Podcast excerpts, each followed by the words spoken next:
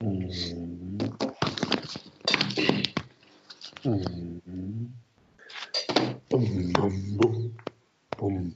Human locomotion, okay.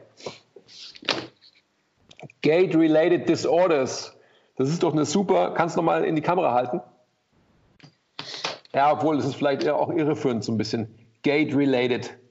Aber ich glaube so, wenn man das so einblendet, nur Gate-related, dann kann man ähm, eine, eine gute Eröffnung für unser heutiges Thema finden, oder? Vielleicht schon viel zu krasser Einstieg, aber maybe auch not. Vielleicht krasser Einstieg. Ah, so. Um was geht's denn heute? Herzlich willkommen zum MTMT Education Podcast Volume 2. Wir reden heute über Funktion, funktionell, Muskelarbeit versus Bewegungsarbeit, Muskelaktionen versus Muskelfunktionen. Das ist tatsächlich ein Thema, das mir sehr am Herzen liegt auf der einen Seite und ein Thema, mit dem ich mich auch sehr intensiv beschäftige, gerade wenn ich nachdenke über Training und Bewegung und so weiter. Ähm, und ich glaube, es ist verdammt notwendig, dass wir darüber reden, was überhaupt Funktion oder funktionell bedeutet. Und ich glaube, da sollte insgesamt die ganze, die ganze Fitnessindustrie mal ein bisschen mehr darüber reden weil im Moment ist functional oder funktionell einfach ein Garbage-Term, der inzwischen nichts mehr bedeutet. Was ziemlich schade ist, finde ich. Weil Basti, ist mal leiser jetzt, Mann. Basti, du sollst leiser essen. Was sehr schade ist, dass es so weit gekommen ist, dass es ein Garbage-Term geworden ist, weil die Funktion des Körpers ist eigentlich das allerhöchste Gut, das wir versuchen mit Training positiv zu beeinflussen. Was ist eine Funktion? Kann man das definieren? Schwierig ist zu definieren. Mhm. Gerade ist es schwierig im Zusammenhang von Krafttraining. Weil man muss sich immer vorstellen, alles, was wir im Gym machen, hat eigentlich von vornherein schon mal nichts mit Funktion zu tun, weil alles, was wir im Gym machen, nichts Natürliches ist. Das haben wir uns alles ausgedacht, wir Menschen. Es ist nichts Natürliches, sich eine Handel auf den Rücken zu legen und Kniebeugen zu machen. Es ist nichts Natürliches dabei, äh, eine Langhantel vom Boden aufzuheben. So, alleine da irgendwie ist es schon mal schwierig, mit dem Wort natürliche Funktion des Körpers irgendwie zu kommen. Das ist alles erfunden. Das muss man sich immer vor Augen führen. Mhm. Aber ich habe natürlich trotzdem auch eine Definition, wenn du willst. Ja, gib doch mal eine. Also meine aktuelle Lieblingsdefinition ähm, von Funktion ist, die Funktion des Körpers ist, wie verhalten sich Muskeln und Gelenke, während wir gehen und atmen. Das weißt du ja, dass, dass ich die gerne habe. Mhm. Das ist auch eine, natürlich eine, eine, eine super Definition, aber das musst du schon ein bisschen näher erklären. Ja gut, gehen wir wieder zurück zu, was ist wirklich natürliche Bewegung des Menschen? Und da sind die zwei natürlichsten Bewegungen einfach der Atemzyklus und der Gangzyklus. Und nicht eine Kniebeuge, nicht ein Deadlift oder so. Das ist genau das, was ich gerade gemeint habe. Die paar Mal, wo man sich am Tag irgendwie hinsetzt und wieder aufsteht, herzunehmen und zu sagen, das ist eine Kniebeuge und deswegen ist die Kniebeuge ein natürliches Bewegungsmuster. Und außerdem hebe ich auch manchmal was hoch, deswegen ist ein Hip Hinge ein natürliches Bewegungsmuster. Das ist, das ist für mich Quatsch. Wenn man das vergleicht mit 20.000 Reps Atmen am Tag und sagen wir mal 10.000 Schritten am Tag, dann wird klar, dass die Bewegungen, die wir am meisten machen, sind einfach diese zwei Bewegungen. Und die haben wir auch schon immer gemacht. Schon immer. Das haben wir nicht irgendwann erfunden und uns ausgedacht, sondern das hat sich einfach durch die Evolution so entwickelt, dass wir diese zwei Sachen hauptsächlich schon immer gemacht haben. Und deswegen sollte sich, finde ich zumindest, natürliche Bewegung immer an diesen zwei grundsätzlichen Bewegungsmustern des Menschen orientieren. Okay. Hätte ich ein Mikrofon, würde ich es jetzt fallen lassen, aber ich habe nur ein Glas Wasser. Okay, habe ich verstanden. Das heißt, man könnte es doch auch so sehen, angewandt in unsere Disziplin oder für unsere Disziplin, dass quasi die Integration von Atmung und dem Gehen immer letztendlich die Grundlage darstellt für eine Anwendung auf alle Bewegungsaufgaben, die wir uns durch Training künstlich stellen. Das wäre, glaube ich, ein gutes Ziel. Also sprich, um, um das so ein bisschen ähm, praktischer, weniger theoretisch zu formulieren, also das ist, das ist alles nur ein Versuch, weil wir tasten uns ja an diese Materie gerade extrem ran.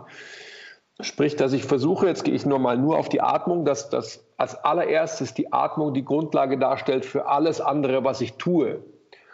Und um die Funktion des Körpers hochzuhalten, muss ich erstmal meine Atmung unter allen widrigen Umständen, ich sage mal absichtwidrigen Umständen, sprich unter allen Stressoren, die zum Beispiel Training mir auch applizieren kann, zu gewährleisten.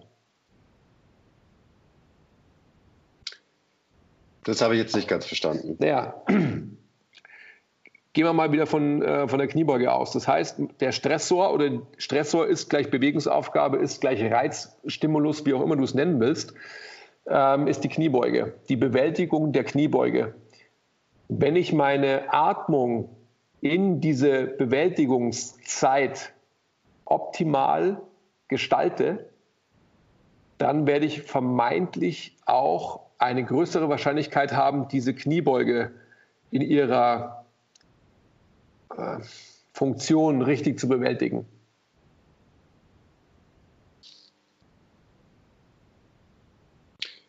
Okay, das war ziemlich kompliziert. Ich habe es, glaube ich, immer noch nicht ganz verstanden. Ja, weil es auch schwer zu erklären ist. Also, Aber also, was ich, ich damit. Ja. Willst du darauf hinaus, dass man quasi wenn man gewisse Bewegungen, in dem Fall den Gangzyklus, den Atemzyklus, als Basis nimmt, als Anker für Bewegung, Ganz genau. dass man quasi auch eine Bewegung wie eine Kniebeuge eben zurückführen kann auf diese zwei Anker-Grundbewegungsmuster, Atmen und Gehen. Ja, ich will. Ja, ich will auch. Ja, ich glaube, ich glaube, das ist eine gute Herangehensweise und dass man eben sich klar wird, dass das das tiefe und das wirklich natürliche, ursprüngliche Bewegungsmuster diese zwei sind und eben nicht die Kniebeuge oder der Hip Hinge. Das ist schon irgendwie wieder ein Level drüber. Mhm. Und es ist wichtig, dass man eine Orientierung hat, gerade für Training. Aber das muss halt eine korrekte Orientierung sein. Und zu erzählen, dass halt ein äh, gottgegebenes, natürliches Bewegungsmuster wäre die Kniebeuge, das ist halt für mich leider Quatsch. Gut, ich äh, würde noch vielleicht eine, eine, zweite, eine alternative Definition von Funktion geben, die so ja, vielleicht ein bisschen globaler ist. Äh, Funktion oder optimale Funktion des Körpers ist, wenn, wenn jeder Muskel und jedes Gelenk seinen Job machen kann und auch macht. Und das wird hauptsächlich dadurch gesteuert, dass das System, also in dem Fall hauptsächlich das Skelettsystem, in der richtigen Position ist, um die optimale Funktion vor allem von Muskeln überhaupt zu erlauben. Und äh, also wenn ihr uns länger folgt, dann kennt ihr es eh schon. Das ist zusammengefasst Position dictates Function. Mhm. Also die Position gibt die Funktion vor. Mhm. Um noch ein weiteres Fass aufzumachen. Ja, da muss man echt aufpassen, dass man sich jetzt nicht in, also wie, wie immer vom Hundertsten ins Tausendste verfängt, aber das ist komplett richtig und, und schön, was du sagst, finde ich. Wie ist es denn jetzt nun, wenn man weiterhin das Beispiel Kniebeuge nimmt? Und du, du weißt, ich spreche immer gern von, von Bewegungsbildern. Was haben wir in unserer Disziplin für, eine, für ein Ansinnen, was es bedeutet, dass eine Kniebeuge schön aussieht? Ist es gleichzusetzen mit der optimalen natürlichen Funktion? Oder hat sich diese Disziplin ein Bild angeeignet, um die Bewältigung der Kniebeuge, vermeintlich auch noch progressiv mit schwerer Last, also sprich mit viel Gewicht, ähm, einzunehmen, zu absolvieren und hat dadurch die natürliche Funktion verloren. Weil du hast ja gerade davon gesprochen, dass, dass ähm, am Ende des Tages Position Dictates Function.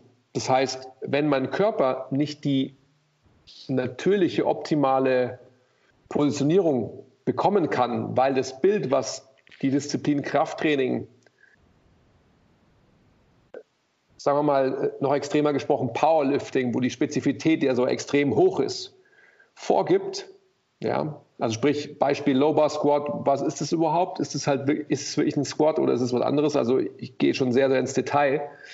Ähm, versus wenn ich quasi ein, ein Kniebeugenbild, also die, die Erscheinung einer ausgeführten Kniebeuge, wenn die viel freier wird, in Anführungsstrichen, in ihrer bildlichen Darstellung, in Anführungsstrichen, ähm, habe ich dann eventuell die Möglichkeit, dass ich eher viel mehr auf dieses Prinzip Position Dictates Function eingehen kann.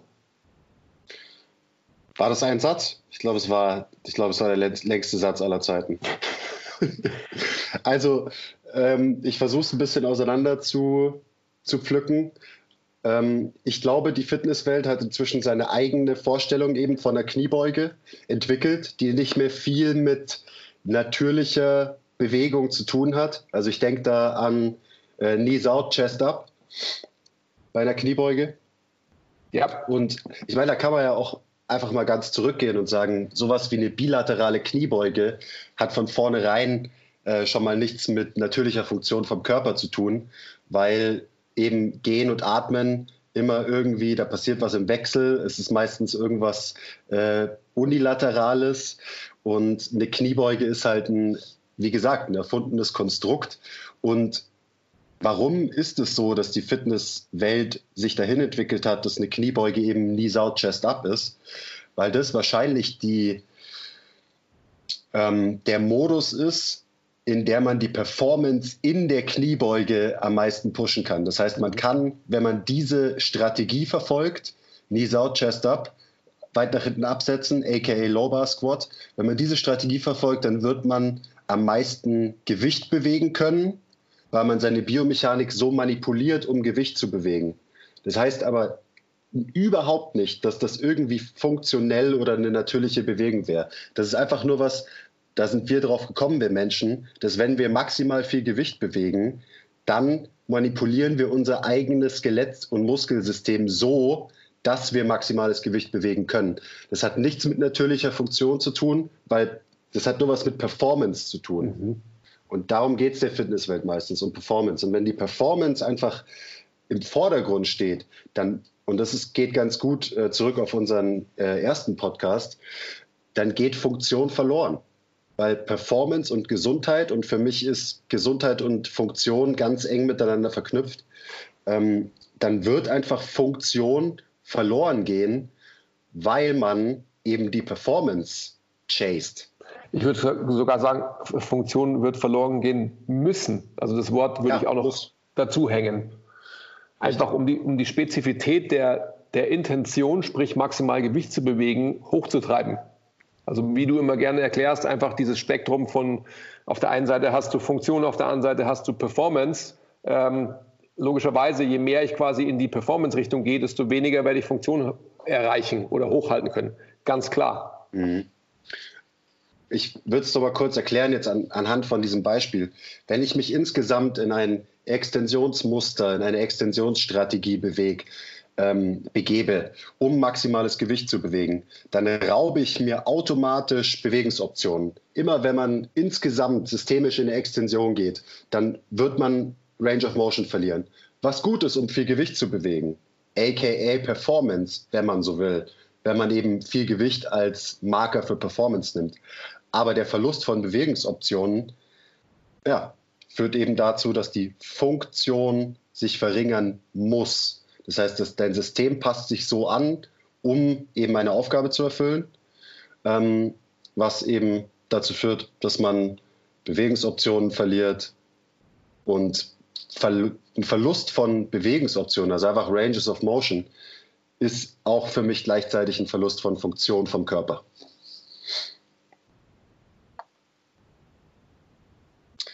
Ja, okay. Ähm, dann schön war es heute. Hören uns beim nächsten Mal wieder. Ja.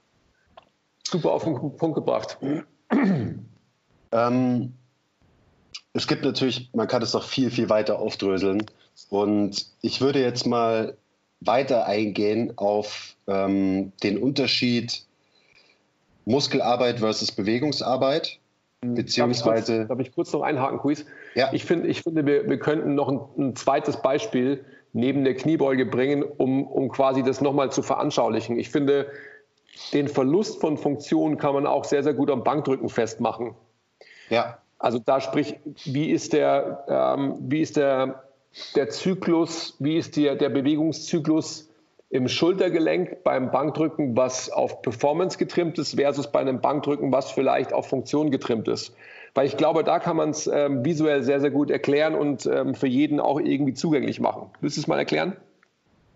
Mm, also ich würde so zusammenfassen, ähm, immer wenn sich mein Arm bewegt, bei einer natürlichen Bewegung, egal ob ich was werf, was fange, irgendwo hingreife, dann wird sich mein Schulterblatt mitbewegen, weil das einfach eine eine funktionelle Einheit ist. Das Schulterblatt und der, der Oberarm.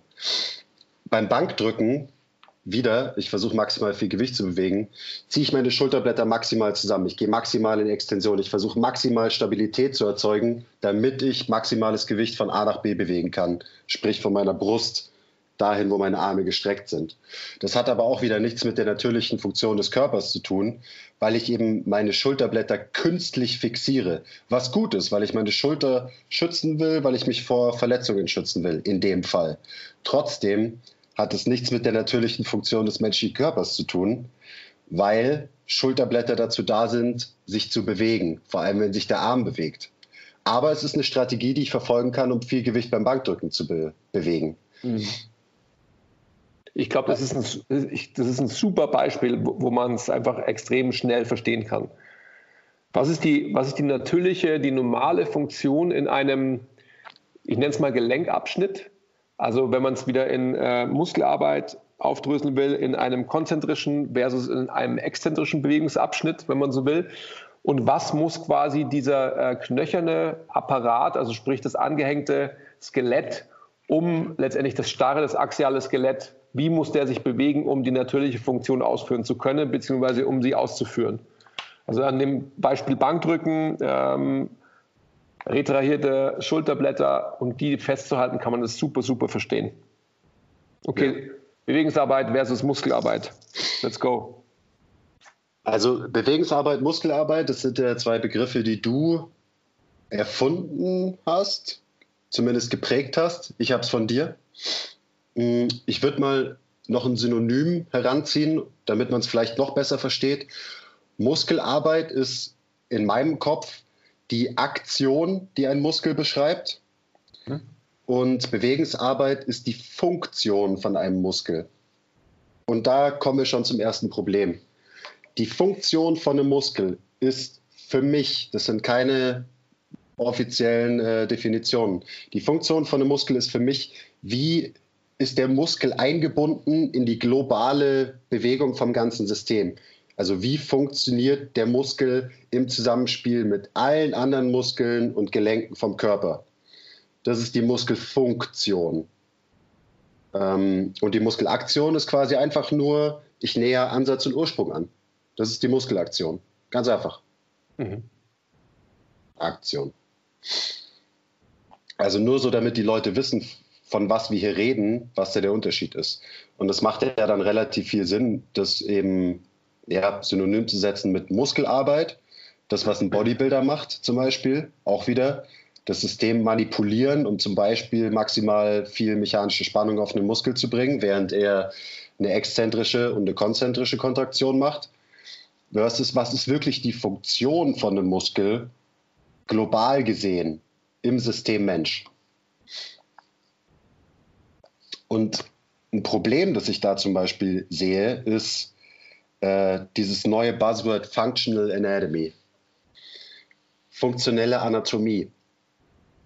Weil funktionelle Anatomie beschreibt meistens einfach nur die Aktion von einem Muskel. Mhm. Aber bei Weitem noch nicht die echte Funktion von einem Muskel. Mhm. Mhm. Zum Beispiel, wir müssen viele Beispiele benutzen, glaube ich, damit, damit es klar wird, damit man dranbleiben kann. Inzwischen ist es besonders in der Functional Trainingswelt bei jedem angekommen, dass die Funktion in Anführungszeichen vom Core ist, die Wirbelsäule zu ähm, stabilisieren, während sich Arme und Beine bewegen. Deswegen macht man Planks und Dead Bugs und so, weil das trainiert ja die Funktion vom Core. Ja, stimmt. Aber der Core hat noch viele weitere Funktionen, die man einfach ausklammert, wenn man nur das als Definition hernimmt. Der Core hat auch die Funktion, äh, dass unser Oberkörper rotiert, wenn wir gehen. Der Core hat die extrem wichtige, also die Core-Muskulatur hat die extrem wichtige Funktion, ähm, uns beim Atmen zum Beispiel zu unterstützen. Sprich, das ist nur ein Teil davon. Und wenn man jetzt sagt, ja, funktionelle Anatomie ist, äh, mein Bizeps beugt meinen äh, Ellenbogen und ähm, flektiert meine Schulter und supiniert meinen Unterarm, dann hast du das zwar super auswendig gelernt, die funktionelle Anatomie, trotzdem hast du immer noch nicht verstanden, dass es einfach komplexer ist als das. Dass der Bizeps auch eine Rolle spielt, äh, zum Beispiel den, den Oberarmknochen zu stabilisieren, in der Gelenkpfanne und so weiter und so weiter. Also es ist einfach komplexer als das. Und wenn man sich einen ab äh, runterholt auf seine funktionellen Anatomie-Skills, dann äh, muss man sich die Frage stellen, ob man es wirklich gecheckt hat, weil es gibt noch ein paar Ebenen, die drunter liegen, unter dem, okay, ich lerne äh, jetzt auswendig, was ein Muskel kann. Weil wie gesagt, für mich wäre das nicht die Muskelfunktion, sondern die Muskelaktion. Mhm. Dementsprechend ist funktionelle Anatomie da irgendwie, klingt fancy und klug, aber So, jetzt lasse ich dich mal wieder ein bisschen reden. Wie, wie ist denn die, ähm, also im, im Real Life, also wirklich in der praktischen Anwendung, also sprich im Training, was ist da für eine Differenzierung vorzunehmen? Also wo muss ich mich überhaupt mit dieser Frage beschäftigen? Was ist Muskelarbeit versus was ist Bewegungsarbeit?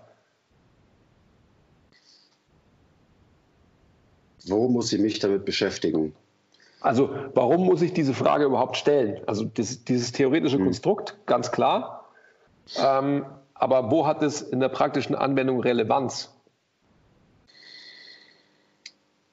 Ähm, ja, da wird es auch wieder tricky, weil ich meine, zur Gesamtfunktion vom Körper, zu einer besseren Funktion, also wenn man die Funktion von dem ganzen System Körper erhöhen will, gehören natürlich auch ähm, Faktoren wie Muskelmasse aufbauen, Kraft aufbauen, Ausdauer aufbauen. Und natürlich kann ich äh, ja, im Training meinen Körper manipulieren, um zum Beispiel Muskelmasse aufzubauen oder auch Kraft zu entwickeln, was wiederum wichtige Qualitäten sind für die Gesamtfunktion. Aber wenn ich meinen Fokus nur zum Beispiel auf Kraft und Muskelaufbau lege, dann wird eben die, ich sag mal, biomechanisch natürliche Funktion dadurch verloren gehen. Das geht in die Richtung, was wir vorhin schon hatten. Das heißt, als Coach jetzt muss ich sehen, dass ich auch die biomechanische Funktion irgendwo in meinem Training drin habe, damit die eben nicht verloren geht, weil sonst trainiere ich immer nur die gleichen Qualitäten in meinem Training und andere werden komplett vernachlässigt, die aber wichtig sind, damit ich gesund bleibe, damit ich verletzungsfrei bleibe und so weiter. War das eine zufriedenstellende Antwort für dich? Für mich war sie zufriedenstellend. Was ist denn, wenn man das ähm, weiterspinnt auf das, was du eingangs erwähnt hast? Funktion ist das Verhältnis, die, die Relation, wie sich Muskeln beim Atmen und beim Gehen verhalten. Habe ich da, das habe ich ja vorhin schon gefragt, habe ich da die Möglichkeit, auch quasi in meinen künstlich erfundenen Krafttrainingsübungen dieses ähm, Prinzip hochzuhalten? Ja, gibt es auf jeden Fall. Okay. Also wenn man sich tiefer damit befasst, dann kann man zum Beispiel ähm, einen Split Squat, eine unilaterale Bewegung von den ich sag mal, Bewegungstendenzen in allen drei Ebenen kann ich dem, dem Gangzyklus anpassen, in Anführungszeichen. Und dann sieht der Split Squat eben nicht mehr so aus, Knie maximal nach außen schieben und Brust raus, weil das hat nichts mit natürlicher Funktion zu tun. Äh, das bringt mich nur in eine Extensionsstrategie, die ich wahrscheinlich eh schon verfolge, wenn ich viel trainiere. Also in dem Fall wäre das dann äh, Bleiben wir mal beim Gangzyklus. Beim Gangzyklus, wenn ich mein Bein anhebe, dann wird meine, wird in meiner Hüfte eine Flexion, eine Abduktion und eine Außenrotation tendenziell passieren. Wenn ich dann meinen Fuß aufsetze, dann wird tendenziell eher eine Extension in der Hüfte, eine Innenrotation und eine Adduktion passieren. Das heißt, es sind immer drei Ebenen, in denen mein System arbeitet. Und das sind alles ganz natürliche Bewegungen, die man eben im Gangzyklus sehen kann. Aber in der Fitnesswelt zum Beispiel ist äh, Adduktion und Innenrotation zum Beispiel böse inzwischen, aus irgendeinem Grund. Krokodil, lass das sein. Also jeder weiß, sagt nein, nein. Die Knie ja. dürfen nicht nach innen kommen bei einer Kniebeuge, weil das äh, ist böse und da reißt man sich sein Kreuzband. Ja, jein. Also wenn das, das Verständnis von einem guten Coach sollte auf jeden Fall darüber hinausgehen. Und jedem muss klar sein, dass zum Beispiel eine Adduktion, also eine, ein Knie, das nach innen kommt, wenn ich einen Schritt mache, was ganz, ganz Natürliches ist. Und wenn ich das, diesen Faktor jetzt komplett eliminiere in meinem Krafttraining, weil mir irgendwie beigebracht wurde, dass das böse ist, dann wird es wahrscheinlich langfristig dazu führen, dass es sich die Funktion von meinem Körper verändert, beziehungsweise dass ich die Funktion einschränke. Also so als Beispiel. Klar sollten die Knie bei einer Kniebeuge nicht gegeneinander hauen, aber wenn die Knie ein bisschen nach innen kommen, dann ist es vielleicht eine ganz natürliche Bewegung von unserem System. Mhm. Will ich, dass die Knie krass nach innen kommen, wenn ich 400 Kilo auf dem Rücken habe? Wahrscheinlich nicht. Aber davon reden wir ja eigentlich nicht. Gerade wenn man Coach ist, der mit äh, General Population arbeitet. Da werden nicht so große Lasten bewegt, äh, dass man irgendwie ja, eben die natürliche Funktion vom, äh, vom muskulären System verändern muss. Mhm. Ja, also wenn wir mal, wenn wir mal weggehen, nur ein kurzer Exkurs, so, so ein bisschen anekdotisch gesprochen, wenn wir mal weggehen von dem komplex zu verstehenden biomechanischen Grundlagensystem, was du gerade beschrieben hast, und dann Muskelarbeit und ähm, Bewegungsarbeit nochmal differenzieren auf, ich sage jetzt mal, ähm, Muscle-Mind-Connection, um das Buzzword noch mit reinzubringen. Mhm. Kannst du das darauf anwenden, dass wir quasi eine, eine praktische Anwendung oberflächlicherer Art geben können? Ja, also in, in dem Zusammenhang wäre für mich Muskelarbeit was, wo ich eben zum Beispiel gut arbeiten kann mit einer guten Muscle-Mind-Connection, zum Beispiel eine Isolationsübung, ein Bizeps-Curl. Ich will den einen Muskel Bizeps isolieren, ich will den überlasten, ich will den zum Wachsen bringen, Muskelarbeit, aka Bodybuilding oder wie man es auch immer nennen will, Hypertrophie-Training, aber eben isoliertes Hypertrophie-Training. Bewegungsarbeit wäre für mich zum Beispiel ein Split Squat, äh, der einfach eine komplexe Bewegung ist und super, super viele Muskeln und Gelenke beinhaltet. Ähm, das wäre so eine einfache, einfachere Differenzierung. Und mhm. bei einem Split Squat geht es mir eben dann auch nicht wirklich um Muscle-Mind-Connection, weil da geht es mir nicht wirklich, also kommt drauf an, geht es mir nicht wirklich um einen Muskel, den ich irgendwie überlasten will, sondern da geht es mir um eine Bewegung, die ich lernen will, verbessern will und eine Bewegung, in der ich stark werden will, versus einen Muskel, den ich stark machen will. Mhm. Wenn ich dich aber jetzt damit konfrontiere, dass ich eben im Beispiel Split Squat einen Muskel stärker machen will, wie antwortest du dann? Also sprich, wenn ich machen, ja.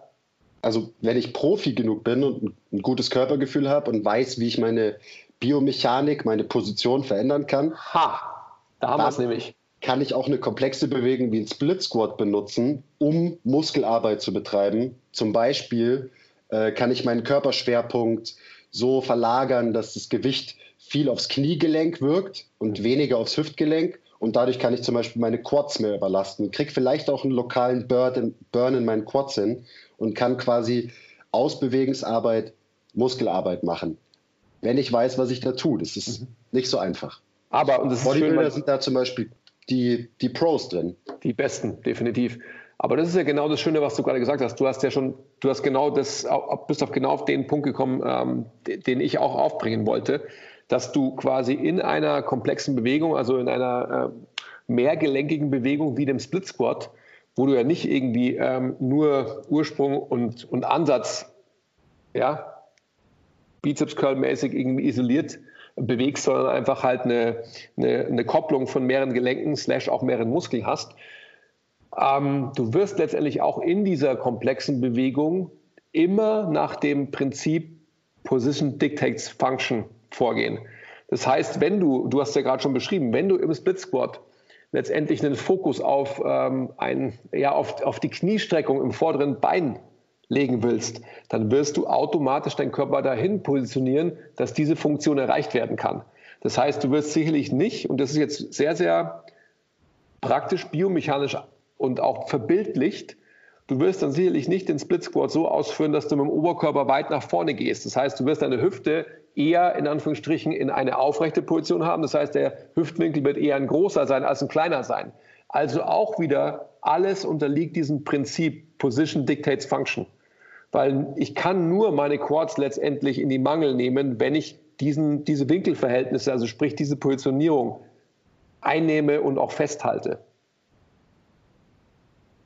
Also von dem her, ich habe da natürlich viel drüber nachgedacht, weil eben, wie du schon gesagt hast, ich habe mich da ja viel ähm, ausgelebt in diesem Thema, gerade dir gegenüber. Aber am Ende des Tages bin ich zu dem Konklusio gekommen, dass nur bei einer Isola äh, isolanten isolierten Muskelkontraktion, also bei einer eingelenkigen Isolationsbewegung, ähm, man überhaupt von ja, AKA Bizeps Curl oder ähm, eben das Gegenteil, ein Pushdown zum Beispiel, nur dann kann man wahrscheinlich von, von reiner Muskelaktion oder auch Muskelarbeit sprechen. Ansonsten ist alles immer, ich kann es nur wiederholen, Bewegungsarbeit und unterliegt dem Prinzip Position Dictates Function. Word. Ja. Ich hätte ich hätt noch ein Beispiel. Ich glaube, da kann sich jeder was drunter vorstellen, weil jeder kennt's. Ähm, Beispiel Monster Walks oder laterale Bandwalks oder wie man es auch immer nennen will. Du machst den Miniband um die Knie und machst diese seitlichen Schritte. Macht jeder in jedem Functional Training Gym auf der Welt und ist anscheinend funktionell. Ähm, funktionell maßt sich ja an, nenne ich, sage ich jetzt mal, äh, dass das Training einen Übertrag auf den Alltag hat. Und da sind wir wieder beim Anfang. Übertrag auf den Alltag, was soll das heißen? Das heißt nicht Übertrag auf die eine Bierkiste, die du hebst. Also von mir aus auch ein bisschen, aber eigentlich nicht. Echter Übertrag ist ein Übertrag auf, wie gehen und atmen wir, wie bewegen wir uns, wenn wir uns einfach bewegen, wenn wir halt unser Leben leben. Und da hat Monster Walk wahrscheinlich so gut wie überhaupt keinen Übertrag auf den Alltag. Ich gehe seitlich. Cool. Wann machen wir das im, im echten Leben? Nie. Ähm, die Funktion vom Gluteus medius, den man ja mit so Monster Walk trainieren soll, mhm. äh, ist natürlich die Abduktion. So steht es im Textbuch. Wenn ich sage, uh ja, ich kenne meine funktionelle Anatomie, dann sage ich ja, der Glut, Gluteus medius ist der äh, Hauptabduktor in der Hüfte. Schön und gut. Aber was ist die Hauptfunktion vom Gluteus medius? Die Hauptfunktion vom Gluteus medius ist, unser Becken zu stabilisieren, während ich gehe, dass mein Becken nicht kollabiert. Das sieht man auch bei Leuten, die eben einen viel zu schwachen Gluteus medius haben. Äh, da kippt das Becken dann immer so weg, wenn sie gehen. Das ist die Hauptfunktion. Also macht es nicht viel mehr Sinn, diesen Muskel auch in diesem System zu trainieren, mit zum Beispiel einem, einem Hip Airplane oder mit äh, Carries oder weiß ich nicht, irgendwas, was halt näher am Gehen dran ist, als einen lateralen Monsterwalk, wo ich zwar den Muskel belaste und ich bringe den wahrscheinlich auch zum Hypertrophieren, schön und gut, aber Muskelfunktion ist, was das passiert, hauptsächlich im Gehirn. Das ist was Zentralnervöses. Dein Gehirn lernt, wie es Muskeln anspannt, entspannt und so weiter. Und ich glaube nicht, dass Monsterwalk da einen großen Übertrag haben wird auf die natürliche Funktion von diesem Muskel eingegliedert in unser Gesamtsystem. Mhm. Und noch schlimmeres Beispiel ähm, wäre jetzt ein Clamshell zum Beispiel. Weil bei einem Clamshell liege ich auf dem Boden. Bei einem Clamshell hat mein, haben meine Füße keinen Kontakt zum Boden. Das heißt, ich bin in einer komplett anderen Ebene unterwegs. Ich gebe meinem Hirn einen komplett anderen Input. Was will dein Hirn mit diesem Input von einem Clamshell anfangen, Ähm, und wie soll dein Hirn diesen Input übertragen auf dein Leben, aka wenn du von A nach B gehst? Wird, glaube ich, nicht passieren. Puh, da reißt du aber jetzt ganz schön viele Beliefs ein, oder? Rand vorbei. Ja, aber darum geht es ja. Es ist kein Rand, sondern es ist einfach nur, es sind nur Fakten, die du gerade irgendwie aussprichst. Aber das, Leute, das ist das, was der Quiz auch eingangs gesagt hat. Das ist genau das, wo, wo wir uns hinentwickeln müssen, dass wir einfach wirklich mal überlegen, was wir da tun. Und, und nicht, von was wir reden. Und von was wir reden. Und nicht letztendlich durch unser Unwissen ähm, Dinge weiterhin verstärken. Was ist denn hier los? Dinge weiterhin verstärken, die, die unsere Disziplin mit, mit ihren Möglichkeiten, boah, sehe ich dich doppelt und so. Ähm, egal, mit ihren Möglichkeiten aufgebracht hat. Also ich finde so, ja, so Lateral Walks ist für mich so ein unglaublich gutes Beispiel, weil das machen wirklich einfach im Functional Training oder heutzutage so viele. Und am Ende des Tages ist es genau das, was du gesagt hast. Es ist einfach nur ein, einen vermeintlich hoffentlich einen Hypertrophie-Reiz im Arsch setzend. Ähm, und von Funktion kann nie die Rede sein. Wenn man immer sagt, ja, du musst lateral irgendwie stark sein oder sonst irgendwas. Nein, warum? Definitiv nicht. Du musst letztendlich dein System in seiner Funktion so verbessern, dass es quasi in diesen hauptsächlichen Bewegungen, sprich im Gehen, verbessert werden. Und das ist ja das Spannende, dass das halt nie gemacht wird. Ja ich glaube, es ist einfach an der Zeit, dass man halt so ein paar alte Konzepte äh, ja, sterben lässt in der, in der Trainingswelt. Und da gibt es noch verdammt viel. Also ich meine, auch ich kratze da ja nur an der Oberfläche. Ich beschäftige mich damit. Ähm, und weil wir hier so klug daherreden, heißt es auch nicht, dass wir irgendwie alles verstanden haben, weil es halt einfach sehr komplex ist. Und daher kommt ja dieses Problem, dass man eben versucht, sich dieses super, super komplexe Thema irgendwie zu vereinfachen und dann kommen dabei halt Konzepte raus, die eigentlich Trash sind. Sowas wie halt ein Lateral Bandwalk. Die, für mich ist immer die Frage, was ich vorhin auch schon sagen wollte, woher kommt es? Also ähm, hat man quasi aus der Physiotherapie in, irgendwelchen Teststudien irgendwie gesehen, dass, die, äh, dass der Glutmet von den Leuten zu, zu schwach ist? Oder warum maßt man sich an, dass man diesen Muskel so extrem überladen muss? Also woher kommt der Belief? Warum macht man es nicht so, dass man, dass man sich wirklich Gedanken darüber macht und dass man einfach diese beiden Dinge, also sprich Atmen und, und Gehen, dass man das als, als Maßstab, als Grundlage für jegliche für jegliches Applizieren im, im Training heranzieht? Weil es zu kompliziert ist und nicht einfach zu in ein System ähm, sich packen lässt. Mhm. Okay ja, klar, macht Sinn. Aber ist natürlich nur eine billige Ausrede für uns faule Coaches, dass wir uns nicht tiefer mit der Materie befassen, sondern einem Functional Training System von Michael Boyle blind folgen, ohne zu hinterfragen, äh, was, was bringt das denn jetzt wirklich? Was hat es denn wirklich für einen Übertrag? Ähm, ist mein Training wirklich funktionell? Big Air Quotes. Und noch ein Punkt, den ich aufbringen würde, gerade wenn wir jetzt bei Functional Training sind, ist, ich meine, es steckt ja schon drin. Wenn man das Ganze Functional Training nennt, dann muss man auch trainieren. Und jede Veränderung, jede Adaption, sei es eine funktionelle Adaption oder eine Hypertrophie-Adaption oder so, braucht einen ausreichenden Stressor, damit dein System Anreiz hat, sich zu verändern. Auch wenn es nur, nur in Anführungszeichen, dein Nervensystem ist, was die Aktivierungsmuster von Muskeln verändert. Auch dafür braucht dein System ein, einen Stress, einen Stimulus. Und Functional Training ist oft, okay, wir schauen, dass du dich gut bewegst, was auch immer gut dann heißt, in deinen Übungen. Und dann geben wir dir hier noch eine Kettlebell dazu und so, damit es ein bisschen anstrengend ist und so. Ja, wunderbar. Dann bewegt sich dieser Mensch während seiner Functional Training Session vermeintlich gut. Aber wahrscheinlich war die Last nicht ausreichend, um wirklich eine Adaption hervorzurufen. Und da sind wir wieder bei dem Rant, den ich in der letzten Folge hatte. Wenn dein Trainer keine Muskeln hat, dann kannst du davon ausgehen, dass er sich nicht wirklich adäquat belastet belastet und stresst, weil sein Körper hat sich anscheinend nicht adaptiert. Und das ist wichtig, dass man checkt, dass da geht es nicht nur um Muskelaufbau, sondern auch wenn man die Funktion verändern will, dann muss man seinen Körper stressen. Weil sonst macht man kein Functional Training, sondern man bewegt sich halt irgendwie ein bisschen und man erhält wahrscheinlich einen Status quo, was ja auch nichts Schlechtes ist. Ähm, aber optimal ist es bestimmt nicht.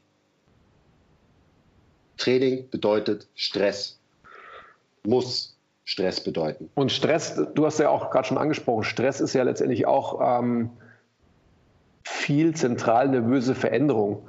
Also dass man einfach bereit ist, aus seinen Mustern, aus seinen Bewältigungsstrategien auszubrechen und neue Strategien zu erlernen. Und das kann man eben nur, wenn man auch sich also bereit erklärt, sich zentral nervös in gewissen Bewegungen zu verbessern. Also sprich, wie absolviere ich eine Kniebeuge? Ähm, you name it. Alle ja. Sachen, die da, die da dazukommen. Also wir haben heute viel ähm, das Wort Extensionsstrategie gehört, was letztendlich für uns als, als kraftnarische Athleten irgendwie wahrscheinlich das Bild ist, in dem wir uns meistens bewegen dass man das quasi aufbricht und letztendlich ähm, die natürliche Fun Funktion des Systems wieder etabliert und wegkommt von dieser Extensionsstrategie und den Wechsel zwischen Extension und Flexion hat, weil am Ende des Tages ist genau das, was ich gerade gesagt habe, der Wechsel. Wenn man sich Gen anschaut, du hast es eingangs gesagt, Gen ist immer der Wechsel ähm, zwischen zwei Mustern. Du hast immer eine rotatorische Komponente, also du hast Bewegen Atmung und, und Gehen ist einfach äh, der Wechsel zwischen den drei Bewegungsebenen, die der Mensch nun mal einnehmen kann. Und das müssen wir in, in der Disziplin Krafttraining auch etablieren, dass wir die Möglichkeit schaffen, dass wir nicht nur in einem Muster festhängen, sondern dass der Körper wieder die Möglichkeit bekommt, situativ in verschiedene Muster einzudringen und sie dann wieder verlassen zu können. Ich glaube, das ist das, was, was die was wir nicht können und was wir aber lernen müssen, weil wir schicken uns ja an, die, die Experten in diesem Bereich zu sein. Also müssen wir auch mit Menschen arbeiten und sie dahin bringen oder uns selbst erstmal als Coaches, als die Instanz in der Disziplin dahin zu bringen, dass wir diesen Wechsel, diesen essentiellen Wechsel verstehen. Mhm. Hundertprozentig. Äh, ich würde es nochmal, vielleicht können wir es auf unser Training nochmal ein bisschen ähm, ableiten, damit man es noch, noch besser versteht.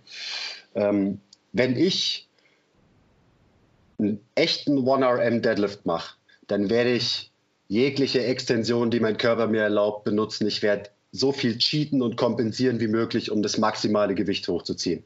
Und das ist auch völlig okay. Und ich kann das auch so in meinem Plan programmieren. Ich kann sagen, ich mache, ähm, keine Ahnung, ich mache dreimal drei schwere Deadlifts. Und da versuche ich einfach nur maximales Gewicht zu bewegen, weil mein Ziel von dieser Übung ist einfach Output, ist Kraft, stärker werden, Maximalkraft. Aber genau, genauso wie ich das mache, kann ich dann in der nächsten Übung eine Übung machen, wo ich nicht mehr so viel Last bewege und wo ich aus, versuche, aus meiner Extensionsstrategie rauszukommen und zum Beispiel einen echten Squat zu machen, wo mein Oberkörper sehr aufrecht ist, wo ich nicht eben nochmal einen Deadlift mache, indem ich äh, mich strecke, sondern indem ich meine Knie weit nach vorne schiebe und so weiter. Und so kann ich, glaube ich, insgesamt für eine gewisse Balance sorgen. Und das ist genau das, was ich in meinem Training gerade versuche zu machen. Ähm, so dass ich am Ende alles habe und auch alle Qualitäten trainiert habe. Ich habe natürliche biomechanische Funktionen, indem ich einen Split Squat mache und versuche, den irgendwie an mein Gangmuster anzugleichen. Äh, ein Split Squat, der wirklich in allen drei Ebenen passiert. Das ist ein Teil von meinem Training. Dann sind schwere Deadlifts ein Teil von meinem Training. Dann ist am Ende einfach nur äh, Bizeps, Trizeps Pumpen ein Teil von meinem Training. Das heißt, ich baue alle Komponenten, die es so gibt, für dieses Gesamtkonstrukt gute Funktion, Kraft, Muskelmasse, Ausdauer, biomechanisch korrekte Bewegung, versuche ich alles zusammenzubauen. Und ich will mich, ich will und werde mich nie beschränken ähm, auf nur eine von diesen Qualitäten. Vor allem nicht, wenn ich mit Leuten arbeite, die einfach nur äh, gesünder sein wollen, fitter sein wollen. Weil genau diese Leute, die brauchen ein bisschen was von allen mhm. Qualitäten. Und wenn man das checkt und da die richtige Übungsauswahl hat, dann ist man, glaube ich, ein echter Profi in dem Game. Ja. Ja. Ich würde jetzt, ich würde, für diese Übungsauswahl jetzt natürlich klar, ähm, ich würde Übungsauswahl gleichsetzen mit richtiger Bewegungsausführung. Weil natürlich kann jetzt jemand, der da draußen zuhört, auch sagen, ja klar, ich, ich weiß, welche Übungen richtig sind, aber ein Split Squat ist halt nicht ein Split Squat. Und ja. ein Squat ist nicht ein Squat und ein Bench Press ist nicht ein Bench Press. Also wirklich diese, den sensomotorischen Unterschied zu kennen zwischen einer performance-optimierten Bewegung und einer funktionsoptimierten Bewegung. Das ist einfach ein, eben, wie man jetzt schon hier sieht, ein extrem großer Unterschied. Und das muss man biomechanisch mal verstanden haben oder zumindest versuchen zu verstehen, weil es ist ja ein Herantasten, wie du schon gesagt hast, auch von unserer Seite. Aber man muss anfangen damit, weil ansonsten ist es nur so. Und die, ja, ich meine, die Zeit ist reif, dass wir letztendlich, die wir ja Thought Leader in diesem, in diesem Bereich sein wollen und die Instanzen sein wollen, dass wir uns wirklich auch tiefgründigst damit beschäftigen und nicht sagen, ja, ja, die Kniebeuge geht halt in die Kniebeuge und fertig. No. Weit gefehlt. Richtig. Ja. Weil ansonsten können wir wirklich so machen und uns die Augen zu halten, während wir einen Squat coachen und sagen, ja, Knie raus, Brust raus. Genau. Und wenn es dein äh, Cueing- und Coaching-Repertoire ist, ja, dann herzlichen Glückwunsch. Ja, endlich hört man es mal wieder, oder? Sehr gut. Hast du noch mehr? Ähm, ich würde zum Abschluss noch ein paar Empfehlungen geben, was Quellen angeht zu dem Thema. Und zwar als allererstes lest euch den Artikel Knees in for the Win von Dr. Pat Davidson durch. Auch wenn ich ihn nicht mehr mag, der Artikel ist trotzdem gut. Also googelt einfach Knees in for the Win, dann findet ihr irgendwo den Artikel. Wir mögen ihn bald wieder, keine Sorge. Hoffentlich. Ähm, Hoffen wir für ihn. Folgt äh, Dr. Jordan Shallow, aka The Muscle Dog. Das ist ein guter. Schaut euch an, was Zach Couples macht. Also Z-A-C C-U-P-P-L-E-S. Zach Couples heißt der Mann. Ähm, schaut euch an, was Bill Hartman macht. Und, nicht übertreiben. Äh, nicht übertreiben. okay, scha schaut euch nur an, was Bill Hartman macht, wenn ihr schon ein bisschen was checkt. ja, ansonsten habt ihr keinen Bock. Ja, das stimmt. Genau, aber das sind gute Dudes, bei denen kann man auf jeden Fall mal anfangen, wenn man sich wirklich ein bisschen mit der Materie beschäftigen will. Und ein bisschen mit der Materie beschäftigen heißt, dass man ähm, einen Artikel von denen liest, ähm, sich denkt, scheiße, gar nichts verstanden, dann alle, alle Podcasts hört, die man dazu findet, dann den Artikel wieder liest und sich denkt, ah, ich habe schon ein bisschen mehr verstanden und nach Monaten der Arbeit den Artikel wieder liest und dann sagt, ah, jetzt habe ich ein bisschen was verstanden. Yep. Leider. Genau so ist es. Das ist genau der Punkt, den der Quiz beschrieben hat, warum wir die Augen zumachen in unserer Disziplin, genau vor diesem Thema. Ja, also den, den Knees in for the Win Artikel habe ich beim dritten Mal, glaube ich, ganz gut gecheckt. ja. Aber es ist auch geil, wenn man sich dieses Thema so nach und nach erschließt. Und es ist auch nicht schlimm, dass man es am Anfang nicht kapiert. Ich meine, sonst wäre es ja auch irgendwie langweilig, oder? Na, ganz im Gegenteil. Es ist einfach, am Ende des Tages werden sich wieder halt so zwei Lager bilden oder halt, halt zwei Lager, mehrere Lager. Aber das eine Lager, das wirklich halt bereit ist zu lernen, wie immer, und die anderen, die sagen, ach, das ist Blödsinn, das stimmt bestimmt nicht. Genau. Ja, wie immer. Okay.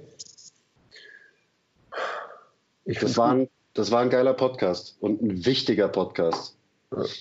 Also, wenn ihr den äh, jetzt angehört habt, dann schickt den mal wirklich an eure Trainerkollegen, Coachkollegen weiter. Ähm, vor allem, wenn es immer noch welche sind, die eben mit Augen zu coachen und mit Brust raus, Knie raus coachen und sonst kein Skillset haben.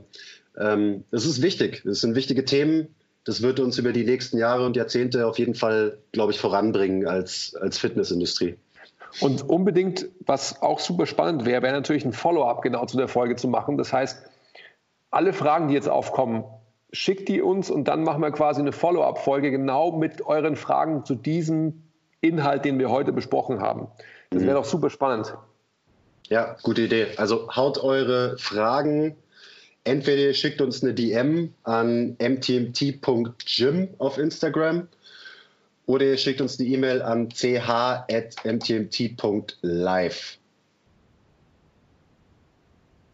Alright. Gut. Schön war's. Finde ich auch. Und äh, wir haben ja angekündigt, dass die Folgen alle immer nur so eine halbe Stunde lang dauern werden. Das war natürlich Quatsch. da haben wir natürlich gelogen. Upsi. Ja. Was soll man machen? Was soll man machen? Was soll man machen? Ja, gut. Schön war's. Bis bald. Bis bald. Vielen Dank für Ihre Aufmerksamkeit. Bye.